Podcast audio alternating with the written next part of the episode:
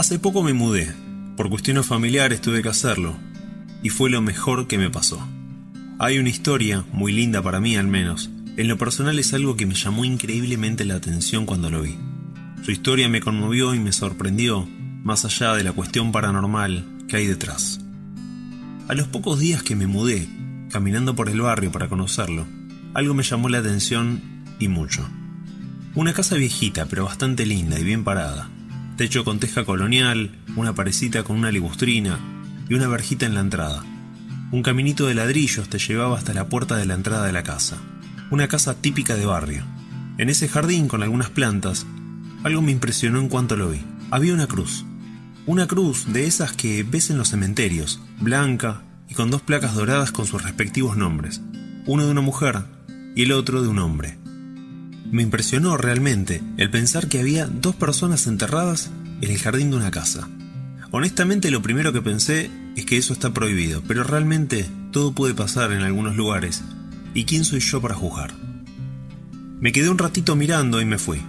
Como no conocía a nadie en esa zona del barrio, no podía consultar para sacarme la duda, y bueno, me quedé con la intriga de saber algo más sobre esa cruz y los nombres. Pero todo llega, y al fin pude saber su historia. Pasaron casi dos meses y al fin pude abrir mi negocio, un lubricentro.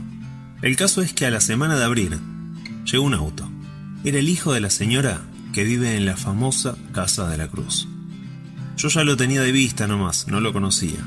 Cuando llegó para un service al auto, se generó una linda charla. Es un tipo muy agradable y aprovechando la ocasión, le pregunté por la cruz sin ningún problema y con una risa de por medio, ya que muchos le preguntan, me comenzó a contar la historia. Los nombres que viste en la cruz son de mi hermana y de mi viejo. Mi hermana murió hace mucho, tenía 8 años. Cuando falleció, a mis viejos les afectó muchísimo. Pero mucho más a mi papá. No podía recuperarse. Entró en un estado de depresión que le duró años. Él empezó a tener muchos problemas para caminar, al parecer por un tema de circulación, pero para mí fue por la tristeza. Estaba todo el día acostado. El tema es que casi no podía caminar, y cuando ya estaba mejor de ánimo, le empezó a afectar mucho no poder ir al cementerio a visitar a su hija. Con mi mamá y él, tomamos la decisión de sacarla del nicho y cremarla.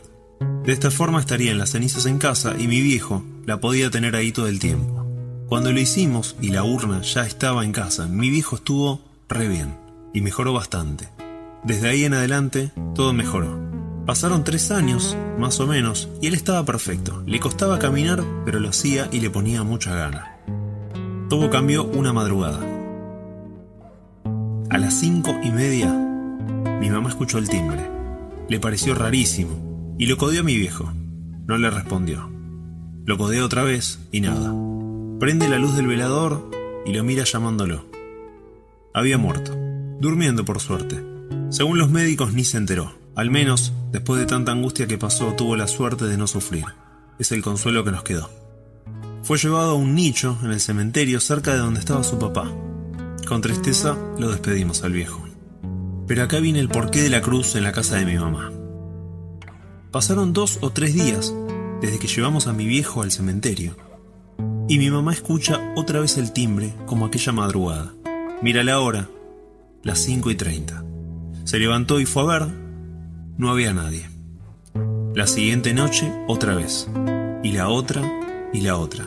Todas las madrugadas, a las 5 y media de la mañana, sonaba el timbre. Hasta que un día, en un almuerzo, mientras me lo contaba y hablábamos del tema, se le ocurrió algo. Mi papá siempre decía, cuando yo me muera, quiero estar acá con mi familia. Me entierran en el jardín junto con mi hijita y no voy a joder a nadie. Si no, no voy a descansar tranquilo. Quizás de alguna forma el timbre era una especie de mensaje o algo parecido. Lo hablamos bien y decidimos cremarlo y traerlo a casa.